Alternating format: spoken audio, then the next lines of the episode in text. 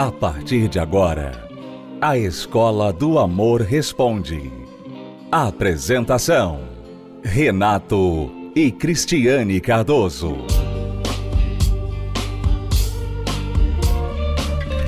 Olá, alunos, bem-vindos à Escola do Amor Responde, confrontando os mitos e a desinformação nos relacionamentos, onde casais e solteiros aprendem o amor inteligente. Eu tenho aqui uma pergunta de uma aluna que diz assim: Sou infeliz no meu casamento, que eu acho que já acabou faz tempo, mas tenho medo de pedir o divórcio e ficar sozinha. O que devo fazer? Muitos que estão casados estão vivendo esta situação. Estão infelizes, vivendo um casamento de aparência, vivendo vidas separadas dentro da própria casa, mas ao mesmo tempo com medo, acomodados por uma situação, talvez financeira, ou por medo do que um divórcio poderá causar nos filhos e até na própria vida. E por isso ficam nesse estado de limbo, não é? Não se definem nem para divorciar e nem para tratar do casamento. Ela pergunta: o que devo fazer? Obviamente, eu não vou dar a você o conselho que você deve ir em frente, criar coragem e pedir o divórcio. Não. Ainda que em algumas situações esta é a única saída, mas na nossa experiência nós temos visto que o divórcio não vai resolver o problema. O divórcio é uma solução para um problema que não deveria ter existido. Uma solução para um problema que você preferiria que não acontecesse. E se você pudesse resolvê-lo sem precisar recorrer ao divórcio, então você resolveria, não é verdade? É como amputar uma perna, um braço. Você só faz isso se realmente não houver saída. Mas antes de tudo, você tenta todas as possibilidades de curar aquele membro. Então é assim no casamento. O que você deve fazer, aluna, é você entender exatamente por que você está vivendo num casamento infeliz. Qual é a fonte da infelicidade no seu casamento? Aliás, eu vou até mais fundo. O que você julga por infelicidade no casamento? há uma percepção errada em muitas pessoas que o casamento é suposto a ser felicidade 24 horas por dia. E isso é impossível, inalcançável, tanto no casamento quanto em qualquer outra parte na vida. Nem no casamento, nem na vida de solteiro, nem na vida profissional, nem com os filhos. Em nenhuma parte da sua vida você vai conseguir ser feliz 24 horas por dia, todo o tempo. Aliás, um dos tradicionais votos de casamento diz: Eu estarei com você na riqueza, na pobreza, na doença, na saúde, na, em todos os, os, todas as situações, não é verdade? Quer dizer, o casamento é um compromisso que a gente assume conosco, com nós mesmos e com a pessoa amada de ficar ali, de não fugir. Olha, eu, não importa o que aconteça, eu não vou desistir de você. Não importa o que aconteça, eu não vou pular fora desse barco. É claro, se você está num barco onde a pessoa quer te matar e, e morrer afogado com você, aí realmente você pode pensar duas vezes. Mas normalmente não é este o caso. Casamento é um compromisso assumido. Não é um ticket para felicidade, para uma ilha da fantasia.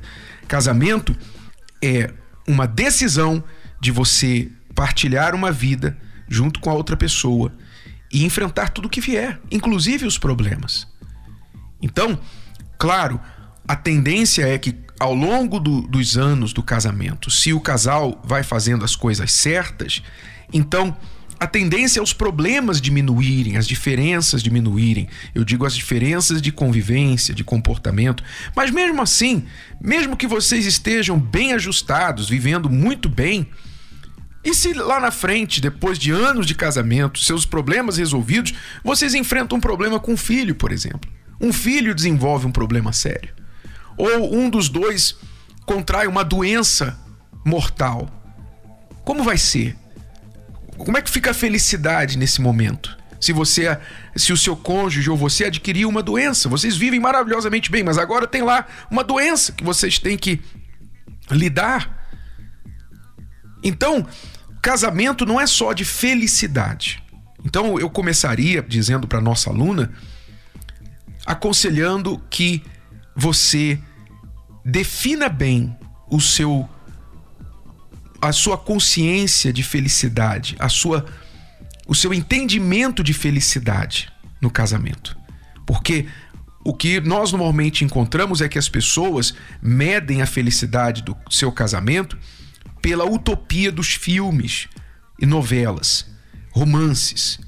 Elas imaginam a vida exterior das outras pessoas, elas comparam a vida exterior dos outros casais com o interior do casamento delas. E não há não há comparação. Não adianta você comparar o exterior do casamento dos outros, porque você não conhece o interior, né? Você só vê o exterior, comparar o exterior deles com o interior seu. Primeiro que comparação é um exercício fútil. Não, não adianta você comparar sua vida com a de ninguém, porque sua vida é sua vida, cada um tem uma vida única, diferente, singular. E primeiro, e segundo, que se você comparar o exterior de um casal com o interior do seu casamento, você não está comparando laranja com laranja, não é verdade? Então, redefina o seu conceito de felicidade, aluna. Primeira coisa. E segundo, Digamos que você identifique a razão da sua infelicidade no seu casamento. O que você pode fazer? Aquilo ali é algo que pode mudar? Você pode fazer algo a respeito desta situação ou você pode fazer algo a respeito da sua percepção sobre aquilo? Há coisas que você não vai poder mudar no outro. Como eu já aconselhei tantos casais, nós já aconselhamos tantos casais onde a esposa queria muito que o marido a acompanhasse. A esposa era muito social, ela vivia num trabalho que exigia que ela participasse de festas, de eventos da empresa e tal, e ela era casada com um marido pacato, um marido que não se sentia à vontade, introvertido, não se sentia bem no meio de multidão, no meio de pessoas, em situações sociais, como ela se sentia. E ela queria muito que o marido fosse igual a ela.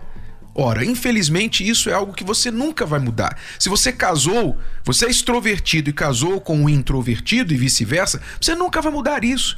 Isso é algo que você tem que aprender a conviver. Você tem que aprender a aceitar, aprender a administrar. Vocês vão ter que fazer um equilíbrio por aí.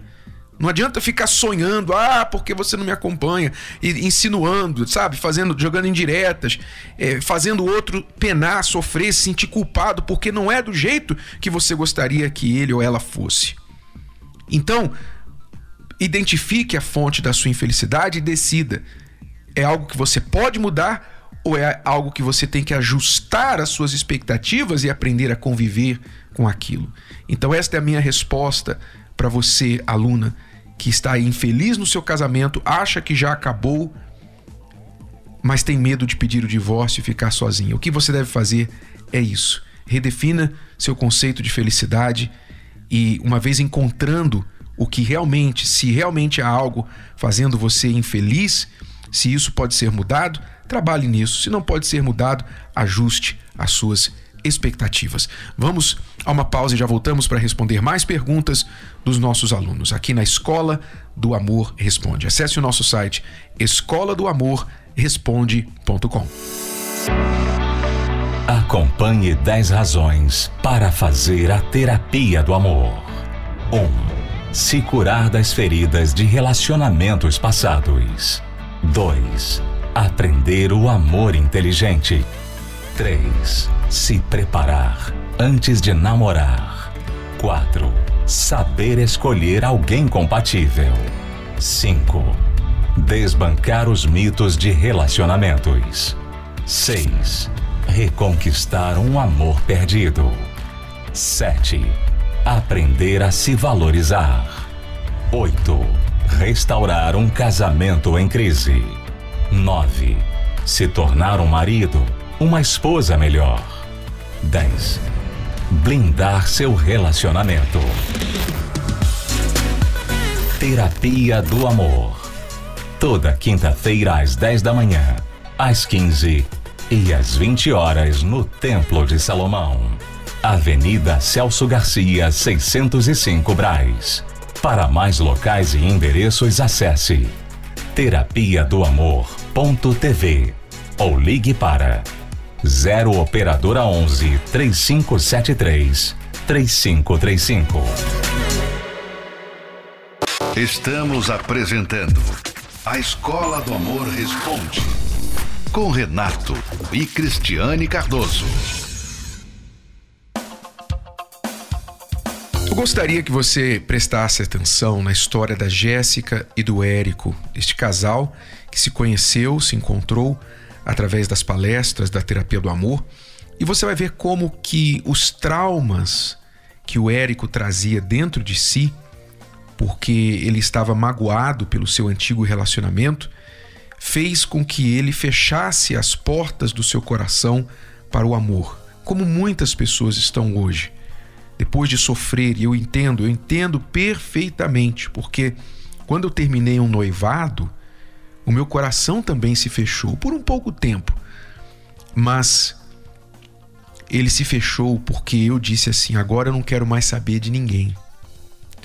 É muito comum essa atitude quando você se machuca no amor, sofre uma rejeição, uma traição, uma decepção, seu coração fica muito ferido e você se fecha porque você quer protegê-lo para que não sofra mais. Foi o que aconteceu com o Érico.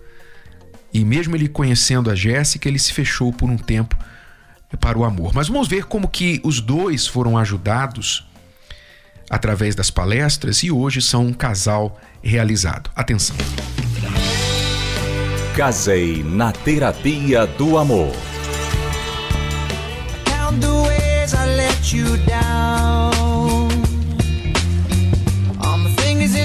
Foi chegando né, o horário do casamento, me preparei. Aconteceu uma coisa inusitada, porque depois de estar pronta, eu cheguei na igreja, até um pouco atrasada. Eu fui informada de que eu não poderia entrar na igreja naquele momento.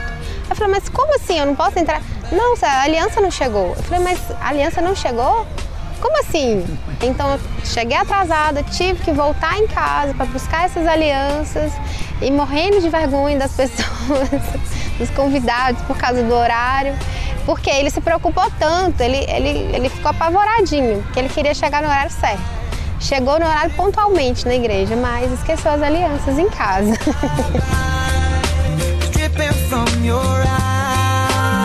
Eu cresci num lar assim de muito carinho, meus pais eram bem dedicados e tudo, mas assim, é, o relacionamento deles um com o outro não era legal.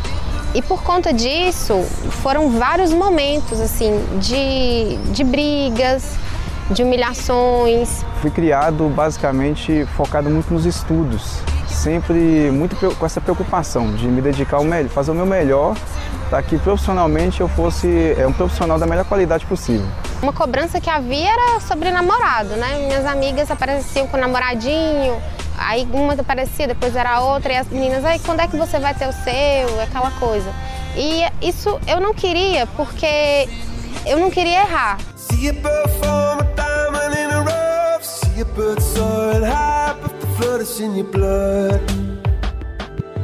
Nessa fase da adolescência, para começar a faculdade, eu ouvi dizer da terapia do amor.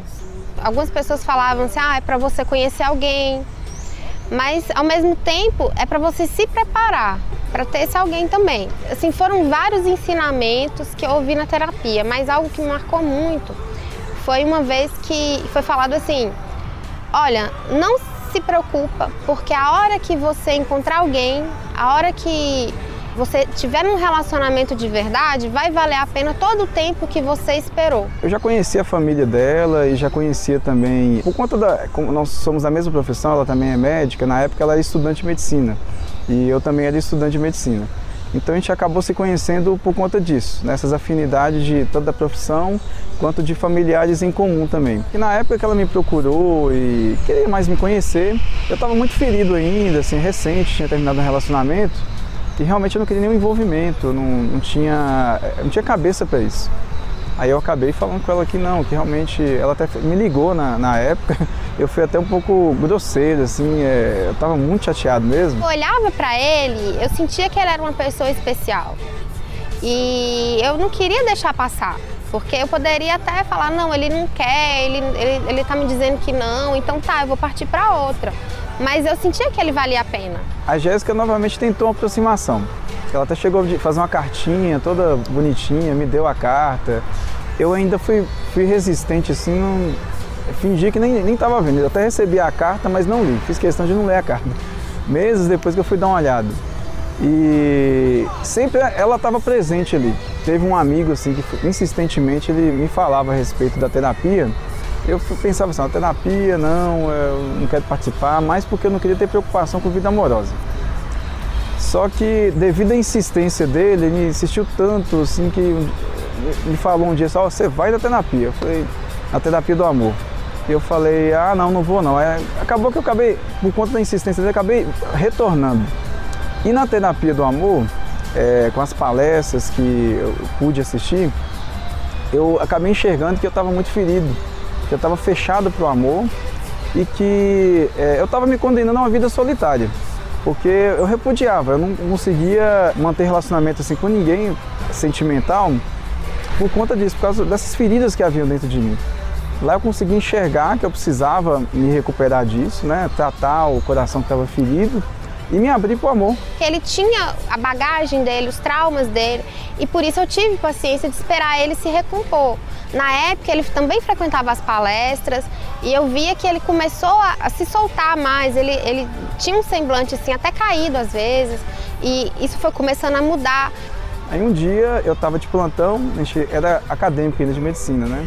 E ela estava de plantão também. E aconteceu de eu estar na ambulância e chegar no hospital onde ela estava. Aí ela me viu e fingiu que não me viu. Aí eu falei, tem alguma coisa errada. alguma coisa aconteceu. Aí era bem dia dos namorados, aí que eu entendi, falei, ah, tô entendendo o que, que é. Depois que eu saí, eu, fiz uma questão, mandei uma mensagem, na, na, época não tinha WhatsApp, não tinha né, é, eu acabei mandando uma mensagem no celular para ela, pedindo ela em namoro. É, a gente até brincou, né? Falou, você quer namorar comigo? A gente sabe que é expressão assim, no português mais correta, eu mandei mais coloquial mesmo. Aí ela não respondeu nada. Eu falei, vixe, ela não respondeu nada. Aí no mesmo dia eu fiz questão, eu terminei o plantão, a primeira coisa que eu fiz foi procurar ver onde que ela estava. E fui atrás dela, aí a gente foi conversar, aí ela falou assim, ah, mas isso é jeito de escrever, tá errado isso aqui. eu falei, não, mas você entendeu o recado, né? Você aceita ou não aceita? Ela falou assim, é claro, estava demorando demais.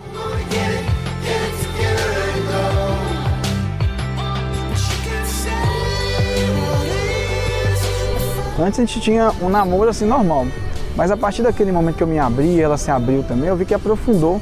Eu vi que a gente ficou mais unido, a gente ficou mais próximo. E em questão de poucos meses a gente até chegou a decidir a, a chegar ao casamento, para nos casar de fato. We, we Foi um sonho que se realizou, porque eu encontrei nele o que eu estava procurando desde a infância, o que eu não via no casamento dos meus pais, o que eu não via no meu pai eu encontrei nele. Fiquei muito feliz, né, assim, e a gente ficou muito realizado com a cerimônia, todos os preparativos, com a concretização de um sonho, né? Na terapia do amor eu tive esse privilégio de não ter que sofrer com as minhas experiências, né? Aprender com o meu sofrimento. Eu tive a oportunidade de ver o sofrimento de outras pessoas e ver os ensinamentos das palestras para eu evitar o que não seria legal para mim. A gente aprendeu para não sofrer, não precisou sofrer, né, para poder depois aprender e tomar lições. Os problemas que a gente passa, situações difíceis, são, são sinais, são alertas. Tem alguma coisa ali que eu preciso aprender. Em vez de eu me chatear com aquela situação, porque aí entra a questão de diferenciar o racional do emocional. O meu emocional quer me levar a ficar chateado com aquela situação. Em vez de eu ficar chateado, eu lembro. é, da Cris, do, do Renato falando a respeito disso. Aí eu, eu tenho que tratar o casamento como uma empresa.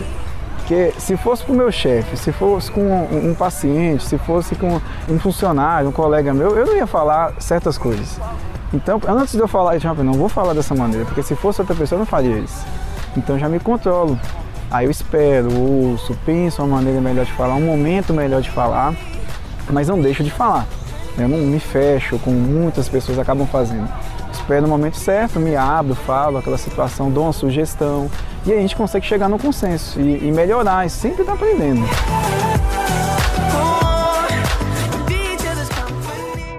Que bom, né? A Jéssica e o Érico, felizmente, conseguiram superar as suas diferenças, os seus traumas, né, seus problemas, e então hoje estão aí casados, felizes e vivendo o amor inteligente. Você também que tem aí um coração ferido, você tem muitos traumas, muitos mitos que regem as suas atitudes na vida amorosa e por isso você está sendo roubado da felicidade no amor. Se você ainda não veio se tratar na terapia do amor, decida Tome essa decisão e comece já nesta quinta-feira. Terapia do amor é um investimento que você faz para a sua vida amorosa. Você não vai colher se você não plantar. Você não vai colher sem plantar. Saiba disso.